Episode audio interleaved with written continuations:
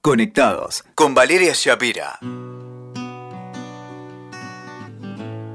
Fuiste infiel. Wow. No, no es una acusación, no te asustes. Alguien me dijo que fuiste infiel, que metiste la gamba o los cuernos, ¿no? Y la pregunta es, ¿qué hago? ¿Confieso? Mm. Mira, primero te digo que no se ha muerto nadie. Esto no es para justificar tu infidelidad, pero ya lo dice el refrán, que un tropezón cualquiera da en la vida. Y uno en una relación puede tropezar. Pero el tema es cuando el tropezón provoca daños a terceros, como dice el tema de Arjona. Vamos primero a hacer una disquisición. Una cosa es un tropezón, así como quien va caminando por la calle y se lleva puesto un, no sé, una baldosa y vuela. Y otra cosa es los tropezadores consuetudinarios. Entonces acá ya no te excuso, porque esto no fue un desliz, sino que es una conducta de vida. Me parece que sos infiel crónico.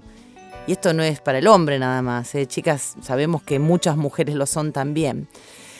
En tiempos de hiperconexión el tema es que es muy común encontrar estos rasgos de deslealtad, rastros de deslealtad en los teléfonos, en las compus y demás.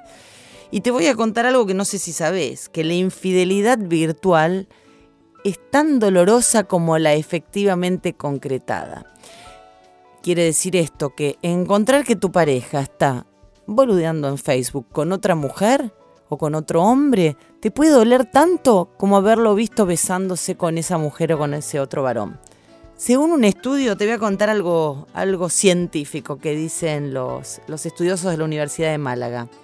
Que las mujeres suelen, solemos tener una respuesta emocional mucho más intensa ante la infidelidad emocional. Porque esto nos implica como una sensación de peligro en la continuidad de la relación. En cambio, en el varón, el malestar tiene más que ver con la amenaza a la autoestima ante la infidelidad sexual, porque el macho se ve como amenazado en su virilidad. Así que bueno, en cualquiera de los dos casos, seas mujer o varón, si te joden, si te son infieles, te duele. Entonces vamos a volver a la gran pregunta del comienzo. Fuiste infiel. ¿Qué haces? ¿Confesás? Yo te voy a plantear algunos escenarios a ver en cuál te sentís más identificado seguro que la culpa te abruma. Seguro, seguro. A menos que sea, ya te digo, un infiel crónico, seguro que la culpa te está jorobando bastante. Si crees que confesando vas a terminar el tema, te quiero decir que no solo no vas a aliviarte, sino que vas a hacer sentir muy mal a tu pareja. Porque no deja de ser un acto de egoísmo vomitar que, que la cagaste o que lo cagaste, perdón, y terminar con el tema, porque esto recién empieza. Entonces, volvamos al comienzo. Si fue un desliz, si fue una traición única, si fue un, no sé, te sirvieron ahí el bomboncito y no pudiste decir que no porque te tentaste, te propongo empezar a reflexionar sobre tu vida personal y sentimental. Que, que te pongas a pensar por qué hiciste lo que hiciste. Porque contar por contar puede ser, como se dice en charlas de amigos, simplemente un sincericidio. El escenario cambia un montón si te descubrieron. Te descubrieron infraganti, te miraron el teléfono, algo que está muy mal, pero quizás dejaste el teléfono ahí, llamó la persona, hay tantos escenarios posibles. Si te descubrieron en tu infidelidad, lo único que puedo decirte es que seas adulto y que te enfrentes a las consecuencias de tus actos. Porque negar la evidencia es tonto, no, no niegues lo que es imposible negar.